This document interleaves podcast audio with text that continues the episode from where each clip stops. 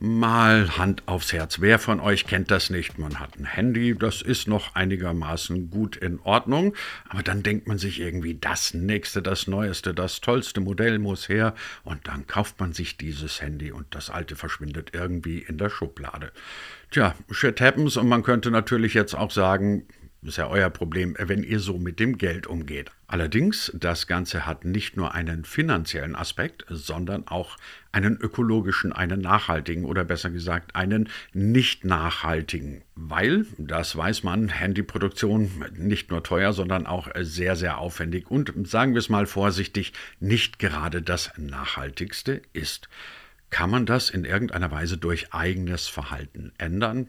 Ja, sagt unser heutiger Gast, könnt ihr es müssen nämlich nicht immer die allerneuesten Handys sein. Was die Alternative ist, das verrät uns heute Kilian Kaminski von Refurbished.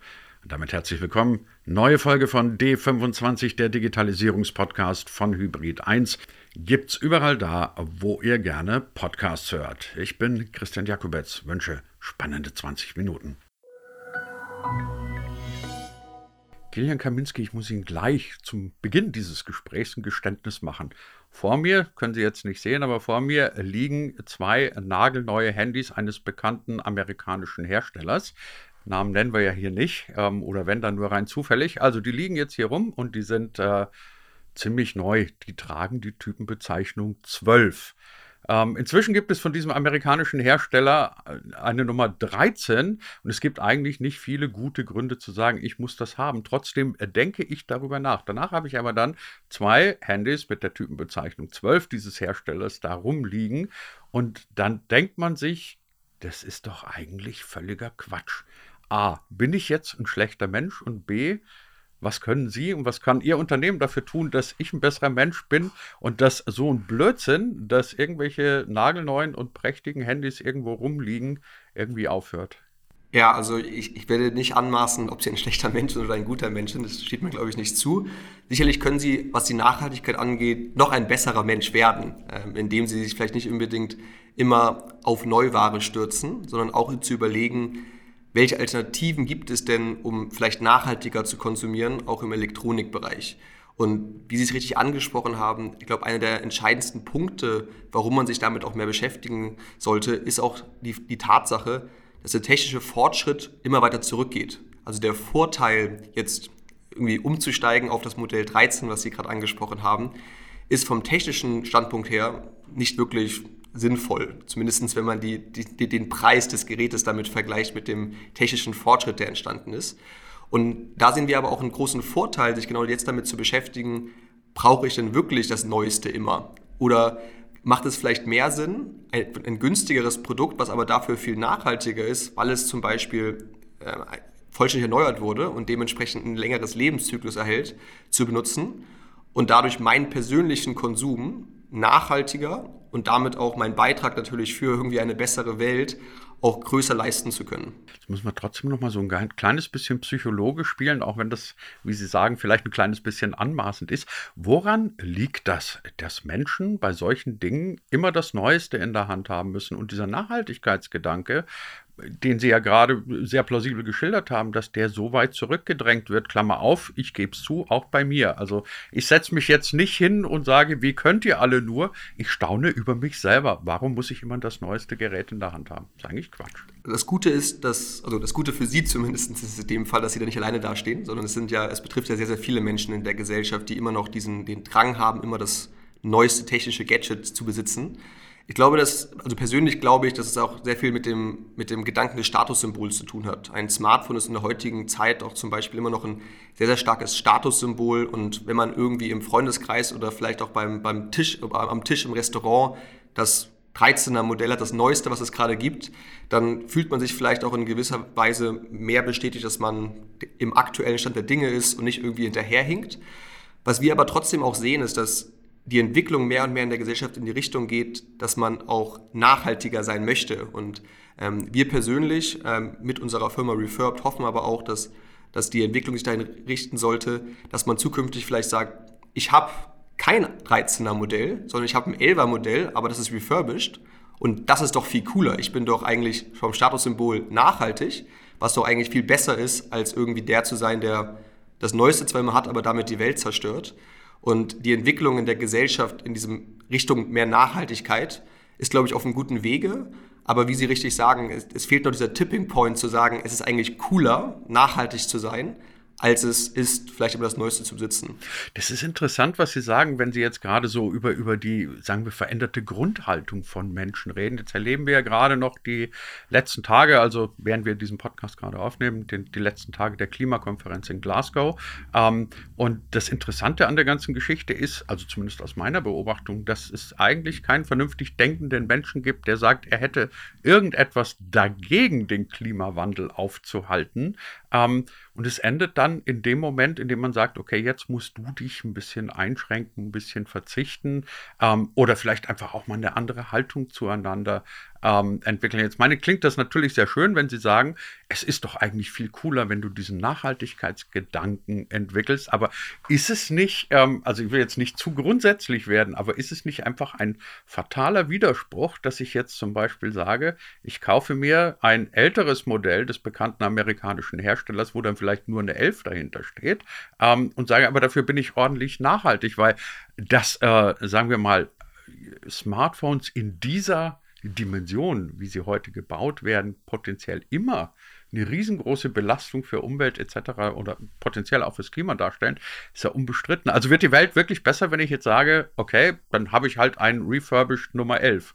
Es ist aber immer noch ein Gerät der Firma, dessen Namen wir hier nicht sagen ich, ich glaube, man könnte jetzt wahrscheinlich einen, einen Stünd, einstündigen Podcast über, allein über diese Frage, diese Frage machen wahrscheinlich, heute. Ja. Ähm, vielleicht nur, um irgendwie ein, zwei Punkte da anzuschneiden. Also ich glaube, ein ganz, ganz wichtiger Punkt ist, äh, den auch sehr, sehr viele Leute sich damit beschäftigen, ist, was kann ich als Einzelperson eigentlich dafür tun, dass die Welt besser wird? Denn dann ist immer das große Argument, zum Beispiel in China, alle Leute oder die, die ganze Industrie in die komplett gegensätzliche Richtung geht. Ähm, ich glaube, das ist halt für mich persönlich, zumindest auch aus meiner persönlichen Einschätzung, ein sehr einfaches Argument, etwas nicht zu tun. Weil am Ende des Tages geht es halt darum, wenn jeder von uns sich damit beschäftigt, was kann ich denn als Beitrag leisten? Und egal wie klein der Beitrag ist, vielleicht ist es auch, ich fliege einmal weniger mit dem Flugzeug und mache das dafür Urlaub mit, dem, mit der Bahn in, in, in, irgendwo in der Nähe und nicht irgendwo weit ins Ausland zu fliegen. Das, das ist natürlich auf der globalen Skala Skala ein sehr kleiner Beitrag. Aber wenn das jeder machen würde auf der Welt, dann würde der globale Beitrag massiv werden.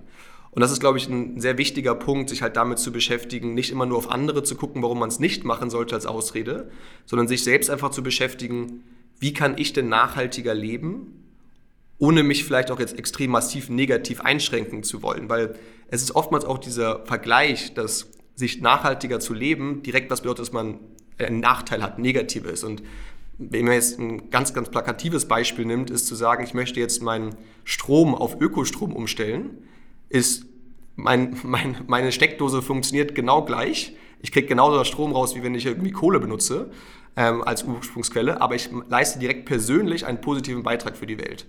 Und das ist, glaube ich, ein wichtiger Standpunkt, mit dem man sich beschäftigen muss und mit dem sich jeder Person beschäftigen sollte, weil man muss ja nicht immer sich in den ganzen negativen, vielleicht oder großen Themen einschränken, sondern man kann ja auch mal klein anfangen. Dann zum zweiten Teil, bringt es jetzt was, ein Refurbished-Gerät zu haben und kein Neugerät zu haben? Ich glaube, das ist natürlich eine Grundsatzfrage. Also am besten wäre es, wenn Sie jetzt sagen würden, ich brauche gar kein Smartphone. Ich, äh, ich verzichte auf Smartphone, weil ein Smartphone ist in der Produktion natürlich nicht Geht so nachhaltig. Nicht. genau, und, und, und zu diesem Punkt ja. kommen wir nämlich. Und das ist der Punkt, dass, wenn wir über Elektronik reden, gibt es gewisse Dinge, die wir in der heutigen Zeit, zumindest gesellschaftlich in irgendeiner Art und Weise oder beruflich auch, brauchen. Und dann geht es halt darum zu gucken, ich brauche jetzt ein Handy. Wie kriege ich es hin, dass ich dieses Handy so nachhaltig wie möglich bekommen kann? Und da ist halt, wenn man sagt, man möchte ein, ein Handy haben von einem der großen Hersteller, die leider noch nicht so ein modulares System sich einfallen gelassen haben, um ähm, es möglich einfach reparierbar zu machen, ist die beste Variante, so ein Gerät refurbished zu kaufen. Weil dann kriegt man es so nachhaltig, wie es halt nur möglich ist, indem nämlich das Gerät nicht neu produziert werden muss, sondern halt ein Gerät, was schon mal produziert wurde, so vollständig wieder aufbereitet wurde in bis zu 40 Schritten, dass es am Ende des Prozesses eigentlich einem Neugerät komplett gleicht, nur halt diese Produktions-Input-Faktoren von CO2-Emissionen, von Ressourcenverschwendung dementsprechend reduziert und dadurch wenn man sich mal die, den, den, den CO2-Footprint anguckt, massiv viel besser ist als ein neues Gerät, das man kaufen würde. Die kommende Frage wird Ihnen wahrscheinlich ein bisschen naiv vorkommen. Ich stelle sie trotzdem. Wer macht denn bei Ihnen dieses Refurbishing? Also muss ich mir das so vorstellen, dass Kilian Kaminski dann mit dem Schraubenzieher da sitzt und die Handys aufbaut, Teile austauscht, wieder zuschraubt und vielleicht noch unterstützt von ein paar anderen. Wer, wer macht das? Und vor allem, ja, also, ähm, äh, kleine Zusatzfrage noch, die, dieser Unternehmer mit dem unaussprechlichen Namen ist ja einer, der sagt, nee, wenn du meine Handys aufschraubst, ähm, dann verlierst du alle Garantieansprüche, das dürfen nur wir machen. Wie verhält sich denn in dem speziellen Fall? Genau, also bei uns ist es so, dass wir oder ich persönlich jetzt nicht tagtäglich äh, an Geräten rumschraube, sondern wir arbeiten da mit ähm, ausgewählten professionellen Partnern, die sich darauf spezialisiert haben, Geräte zu refurbischen. Das heißt, das sind Partner, die jetzt auch nicht unbedingt von der Waschmaschine übers Küchengerät bis hin zum, bis zum Handy alles selber machen, sondern die fokussieren sich oftmals auf ein gewisses Produktportfolio. Das kann jetzt sein, ich mache nur Smartphones und nur die aus äh, der von Ihnen genannten Reihe oder ich mache nur Tablets oder ich mache nur Notebooks oder ich mache halt aber auch nur Kaffeemaschinen. Ähm, sind also oftmals sehr, sehr spezialisiert und dadurch extrem gut in dem, was sie machen. Weil, wie Sie gerade richtig angesprochen haben, das größte Problem in der Reparierbarkeit der Geräte ist, dass die Hersteller die Geräte so versuchen zu designen, dass sie so wenig wie möglich reparierbar sind. Ähm, und da gibt es ja auch aktuell das große Thema Right to Repair, äh, was sowohl in den USA als auch in Europa ein sehr, sehr großes und meiner Meinung nach auch extrem, extrem wichtiges und notwendiges äh, Thema ist, was gerade diskutiert wird. Aber da geht es halt darum, dass meinetwegen ich als Privatperson, die vielleicht keine Expertise hat in, der, in dem Öffnen, dem Reparieren, dem Refurbischen eines Gerätes, wenn ich dieses Gerät aufmache, wird es sehr wahrscheinlich kaputt gehen. Weil man, wenn man einen kleinen Fehler macht, einen kleinen, äh, eine, eine kleine Schraube falsch löst, dann ist das Gerät quasi kaputt und nicht mehr nutzbar.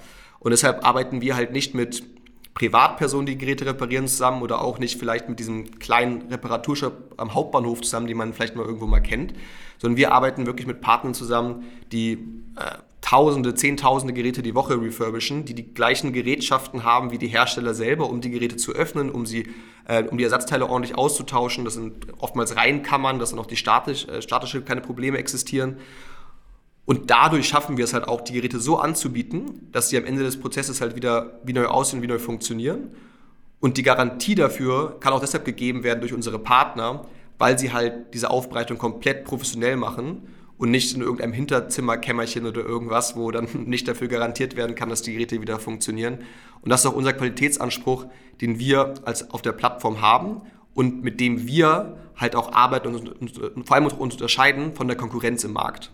Stichwort Garantie. Wer gibt denn oder geben Sie Garantien ab, dass das Gerät, das ich dann bei Ihnen kaufe, ähm, einwandfrei läuft? Genau, es gibt bei uns eine wirkliche Garantie von unseren Partnern. Das heißt also, die Refurbisher die Geräte aufbereiten, weil sie die Geräte öffnen, sind sie dafür auch zuständig, die, die Garantie zu geben. Das heißt, bei uns ähm, gibt es eine wirkliche Garantie. Das ist also keine Gewährleistung, wie man das aus dem guten deutschen Recht kennt, wo dann irgendwie nach sechs Monaten man sagen kann, oh, das ist jetzt ja gar nicht mehr mein Problem, das ist der Kunde, das, ist das Problem des Kundens, sondern bei uns ist wirklich eine Garantie, die für alle technischen Defekte automatisch haftet. Das heißt, solange ich jetzt mein Gerät nicht selber im Klo versenkt habe oder irgendwie gegen eine Wand geworfen habe, sondern ein technischer Defekt eintreten sollte nach einem gewissen Zeitpunkt, würde dieser auch, solange in dem Garantiezeitraum passiert ist, dementsprechend auch ein Garantiefall sein, wodurch das Gerät dann repariert wird, ausgetauscht wird oder wenn jetzt gar keine andere Möglichkeit existiert, ähm, mit dem Gerät was anderes zu machen, dass dann der Zeitwert des Gerätes rückerstattet wird. Was sagen Ihnen denn die ganzen Hersteller? Weil normalerweise kann ich mir gut vorstellen, sind die jetzt ein bisschen bockig, weil die sagen, hey, Moment, wir wollen die in unserem, in unserem geschlossenen Kreislauf haben. Wir wollen da eigentlich auch gar nicht, dass du großartig reparierst. Jetzt kommst du daher und machst uns ja, überspitzt gesagt, so ein kleines bisschen das Geschäftsmodell kaputt, weil wir wollen ja, dass du nach Nummer 13 auch Nummer 14 und dann Nummer 15 kaufst. Ähm, und möglicherweise das Handy zu uns in den Kreislauf zurückgibst, aber auf keinen Fall, dass es recycelt wird. Haben die schon mal versucht, ihnen auf die Füße zu steigen? Bisher hat es noch kein Hersteller uns irgendwie kontaktiert oder versucht, mit einer Klage zu drohen. Das ist äh, bisher noch nicht vorgekommen. Grundsätzlich ist es natürlich so, dass der Hersteller in dem Entwicklungsprozess von Neugeräten eigentlich tagtäglich daran arbeitet, die Geräte weniger reparierbar zu machen. Also wenn man da mal ganz neutral drüber nachdenkt, ist es eigentlich makaber, dass wir als Welt irgendwie nachhaltiger werden möchten. Wir möchten uns damit beschäftigen, dass wir wertvolle Rohstoffe weniger nutzen, ähm, weil wir nicht so viel haben, die sind endlich. Aber gleichzeitig bauen die Hersteller die Geräte eigentlich von Modell zu Modell weniger reparierbar. Ähm, was eigentlich ein Widerspruch in sich ist und auch dementsprechend äh, das von mir vorhin angesprochene Right to Repair so wichtig ist, um auch auf einer rechtlichen und auch gesetzlichen Art und Weise die Hersteller zu verpflichten, in die komplett andere Richtung zu gehen, nämlich die Geräte reparierbar zu bauen. Ähm, das heißt, das ist ein, ganz, ganz, ganz wichtiger Punkt, der da betrachtet werden muss. Ähm, aber allgemein muss man sagen, dass natürlich der Refurbished-Markt extrem schnell wächst und ähm, sich weitaus mehr als verdoppelt in jedem Jahr, aber gleichzeitig im Vergleich zum Neumarkt noch verhältnismäßig klein ist. Das heißt, ähm, ich glaube, die, die, die Sichtweise der, der Hersteller ist noch nicht so da, dass man jetzt sagt, oh, unser Geschäftsmodell wird kannibalisiert, weil am Ende des Tages greifen wir natürlich trotzdem auch auf neue Geräte zu. Also die Geräte, die wir verwenden, wurden ja mal irgendwann neu produziert, damit wir sie refurbischen können. Ähm, aber trotzdem ist es so, dass das Verhältnis zwischen produzierter Neuware und refurbished Ware noch so exorbitant größer ist oder kleiner, wie man es auf welcher Seite man es betrachtet, dass es auch keine Problematik gibt, dass man sagt, hey, äh, wir haben bald keine Geräte mehr, weil es gibt immer noch mehr als genug Geräte, die refurbished werden können.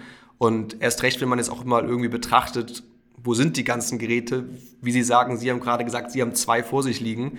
Ähm, ich weiß nicht, ob Sie Ihre Altgeräte auch wieder in den Kreislauf zurückbringen oder ob die bei Ihnen in den Schubladen schlummern.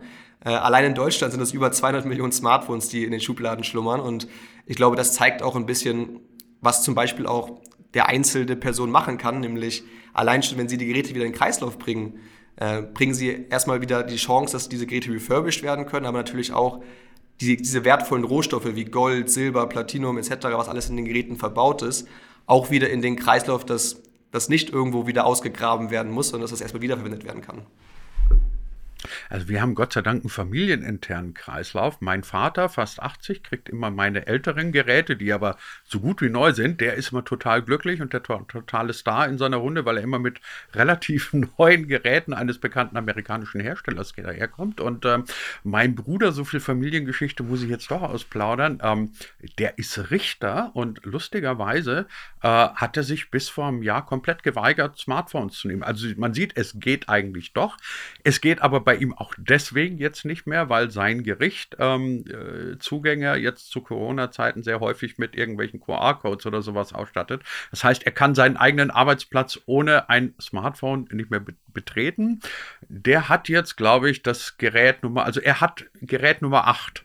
Sie ja. können sich also vorstellen, wir haben das wirklich durchgereicht ähm, von 12 bis auf 8. Jeder benutzt es, aber es ist natürlich ein Glücksfall, das gebe ich zu. Sie haben spannenderweise gerade eine Frage beantwortet, die ich noch gar nicht gestellt habe, aber gerne gestellt hätte, nämlich nach der Größe des Marktes. Die haben Sie jetzt schon beantwortet. Trotzdem können Sie einigermaßen einschätzen oder kann man das überhaupt realistisch einschätzen, welchen Effekt Refurbishing auf, ähm, den, auf, auf Klima, auf Nachhaltigkeit hat. Also beim Individualverkehr beispielsweise hat man ja immer die schöne Rechnung, wenn du jetzt mit dem Zug statt mit dem Auto fährst, sparst du so und so viel Tonnen CO2 ein. Kann man das bei Refurb Refurbishing in irgendeiner Weise auch quantifizieren?